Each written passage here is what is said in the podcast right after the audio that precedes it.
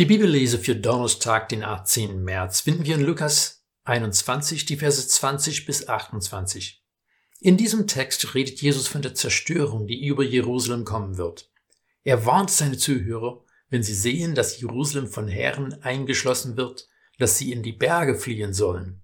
Jesus spricht davon, dass das ein Zeichen ist, dass Vorhersagen über Jerusalem in Erfüllung gehen. Und wehe den Schwangeren und stillenden Mütter. Er redet von Zeichen am Himmel und ein Toben des Meeres. Uiuiui. Dann hören wir in Lukas 21, 27.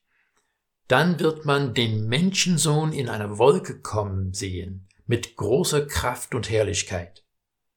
Normalerweise verstehen wir bei diesem Vers die Wiederkunft Jesus, wenn er aus dem Himmel kommt und dem ganzen Weltgeschehen ein Ende setzt. Jesus Zuhörer werden vermutlich etwas ganz anderes vor Augen gehabt haben. Sie waren mit dem Propheten Daniel recht vertraut und werden erkannt haben, dass Jesus hier aus Daniel 7 zitiert. In Daniel 7 finden wir, dass verschiedene merkwürdige Mischwesen aus dem Meer kommen, also Wesen, die aus verschiedenen Tieren zusammengesetzt waren. Das vierte Tier war das schlimmste von allen, aber plötzlich hören wir, dass ein Hochbetagter kommt und sich auf einen Thron setzt. Dieses Bild weist eindeutig auf Gott hin. Aber es war noch ein Thron. In Daniel 7, 13 und 14 lesen wir, Da kam mit den Wolken des Himmels einer wie ein Menschensohn. Er gelangte bis zu dem Hochbetagten und wurde vor ihn geführt. Ihm wurden Herrschaft, Würde und Königtum gegeben. Alle Völker, Nationen und Sprachen dienten ihm. Seine Herrschaft ist eine ewige, unvergängliche Herrschaft. Sein Reich geht niemals unter. Nun, man könnte sich fragen, ist das nicht mehr von derselben Sorte, eben wie es aussehen wird, wenn Jesus wiederkommt? Die Antwort liegt in den Tieren und der Wolke. Die Tiere, die in Daniel 7 beschrieben werden, sind Weltreiche, die gottlos sind und viel Zerstörung anrichten. Jesus Zuhörer würden wahrscheinlich sagen, jawohl, und Rom ist bestimmt das vierte Tier, das Schlimmste. Aber wenn sie von dem Menschensohn hören, der in eine Wolke kommt, würden sie nicht an einem himmlischen Moped denken. Die Wolke ist ein Zeichen der Macht. Denke an den Auszug aus Ägypten. Wie hat Gott das Volk am Tag geleitet?